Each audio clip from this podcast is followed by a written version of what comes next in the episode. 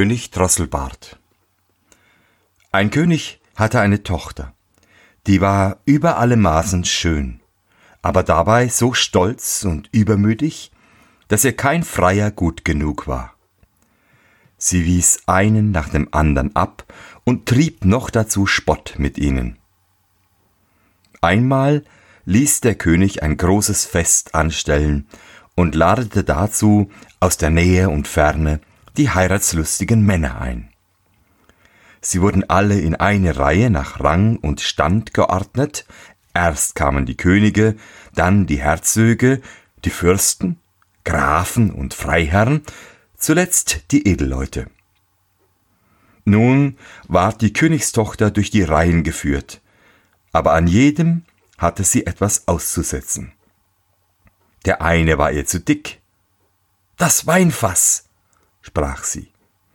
Der andere zu lang. Lang und schwank, hat keinen Gang.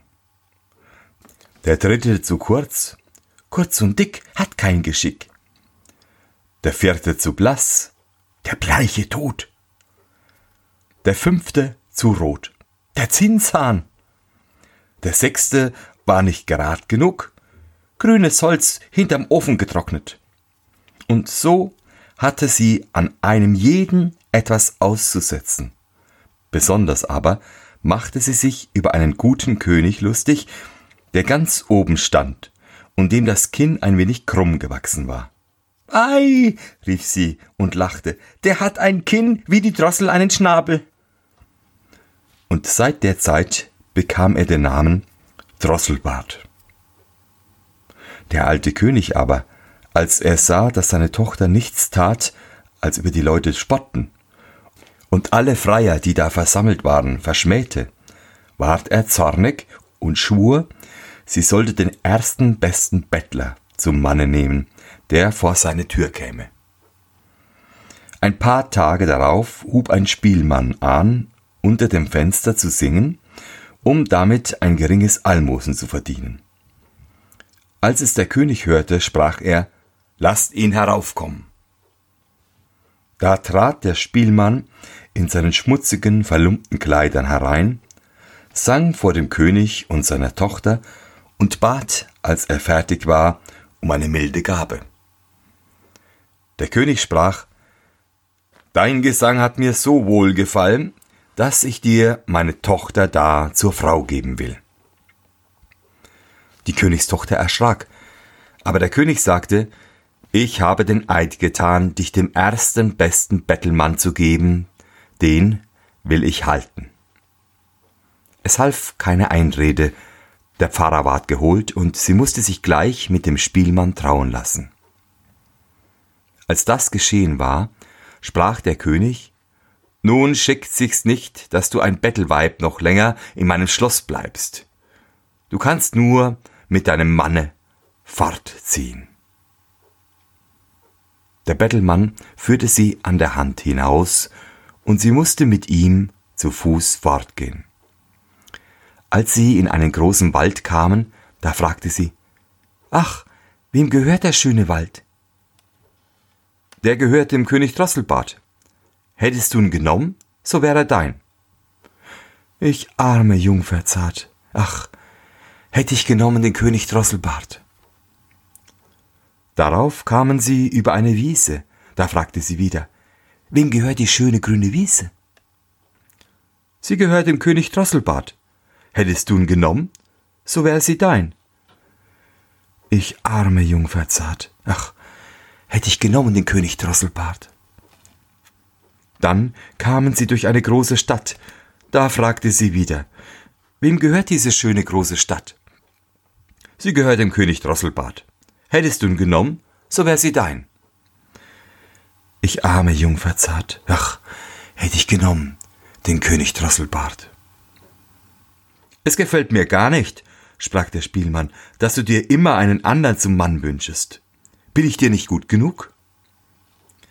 Endlich kamen sie an ein kleines Häuschen. Da sprach sie, Ach Gott, was ist das Haus so klein? Wem mag das elende, winzige Häuschen sein? Der Spielmann antwortete, Das ist mein und dein Haus, wo wir zusammen wohnen.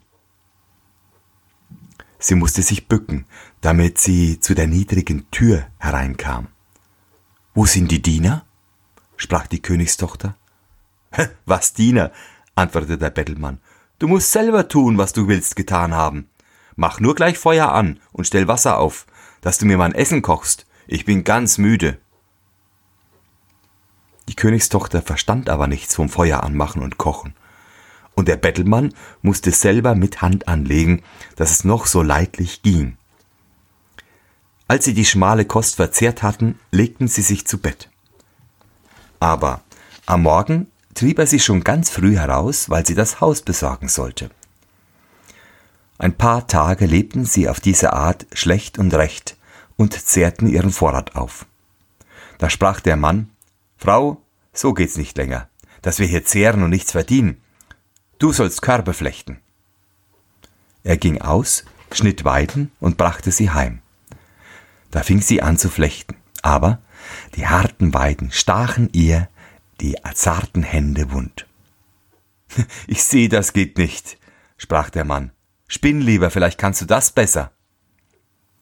Sie setzte sich hin und versuchte zu spinnen, aber der harte Faden schnitt ihr bald in die weichen Finger, dass das Blut daran herunterlief. Siehst du, sprach der Mann, du taugst zu keiner Arbeit. Mit dir bin ich schlimm angekommen. Nun will ich's versuchen und einen Handel mit Töpfen und irdenem Geschirr anfangen. Du sollst dich auf den Markt setzen und die Ware feilhalten. Ach, dachte sie, wenn auf den Markt Leute aus meines Vaters Reich kommen und sehen mich da sitzen und feilhalten, wie werden sie mich verspotten? Aber es half nichts. Sie musste sich fügen, wenn sie nicht Hungers sterben wollten.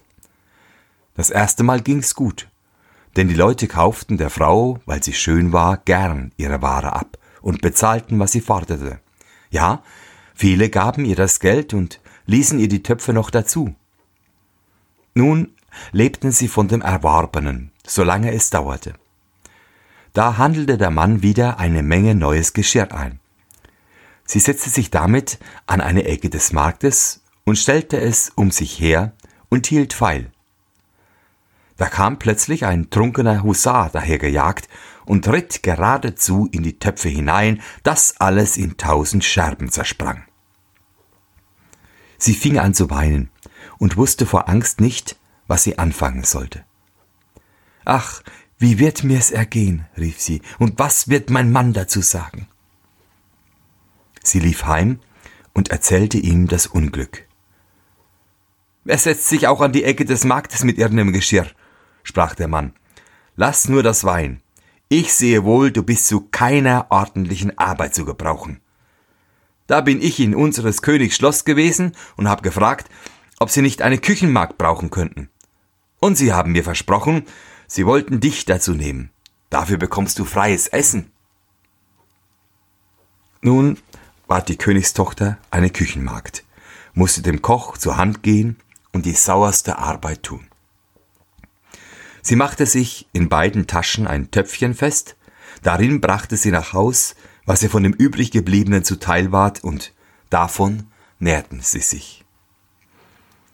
Es trug sich zu, dass die Hochzeit des ältesten Königssohns sollte gefeiert werden. Da ging die arme Frau hinauf, stellte sich vor die Saaltür und wollte zusehen. Als nun die Lichter angezündet waren und immer einer schöner als der andere hereintrat, und alles voll Pracht und Herrlichkeit war, da dachte sie mit betrübtem Herzen an ihren Stolz und Übermut, der sie erniedrigt und in so große Armut gestürzt hatte. Von den köstlichen Speisen, die da ein- und ausgetragen wurden, und von welchen der Geruch zu ihr aufstieg, warfen ihr Diener manchmal ein paar Brocken zu, die tat sie in ihr Töpfchen und wollte es heimtragen. Auf einmal trat der Königssohn herein, war in Samt und Seide gekleidet und hatte goldene Ketten um den Hals. Und als er die schöne Frau in der Türe stehen sah, ergriff er sie bei der Hand und wollte mit ihr tanzen, aber sie weigerte sich und erschrak, denn sie sah, dass es der König Drosselbart war, der um sie gefreit und den sie mit Spott abgewiesen hatte. Ihr Sträuben half nichts. Er zog sie in den Saal. Da zerriss das Band, an welchem die Taschen hingen, und die Töpfe fielen heraus, dass die Suppe floss und die Brocken herumsprangen. Und wie das die Leute sahen, entstand ein allgemeines Gelächter und Spotten, und sie war so beschämt, dass sie sich lieber tausend Klafter unter die Erde gewünscht hätte. Sie sprang zur Türe hinaus und wollte entfliehen, aber auf der Treppe holte sie ein Mann ein und brachte sie zurück. Und wie sie ihn ansah, war es wieder der König Drosselbart. Er sprach ihr freundlich zu. Fürchte dich nicht. Ich und der Spielmann, der mit dir in dem elenden Häuschen gewohnt hat, sind eins. Dir zuliebe habe ich mich so verstellt, und der Husar, der dir die Töpfe entzwei geritten hat, bin ich auch gewesen. Das alles ist geschehen, um deinen stolzen Sinn zu beugen und dich für deinen Hochmut zu strafen, womit du mich verspottet hast. Da weinte sie bitterlich und sagte, ich habe großes Unrecht gehabt und bin nicht wert, deine Frau zu sein. Er aber sprach, Tröste dich, die bösen Tage sind vorüber. Jetzt wollen wir unsere Hochzeit feiern. Da kamen die Kammerfrauen und taten ihr die prächtigsten Kleider an und ihr Vater kam und der ganze Hof und wünschten ihr Glück zu ihrer Vermählung mit dem König Drosselbart. Und die rechte Freude fing jetzt erst an. Ich wollte, du und ich, wir wären auch dabei gewesen.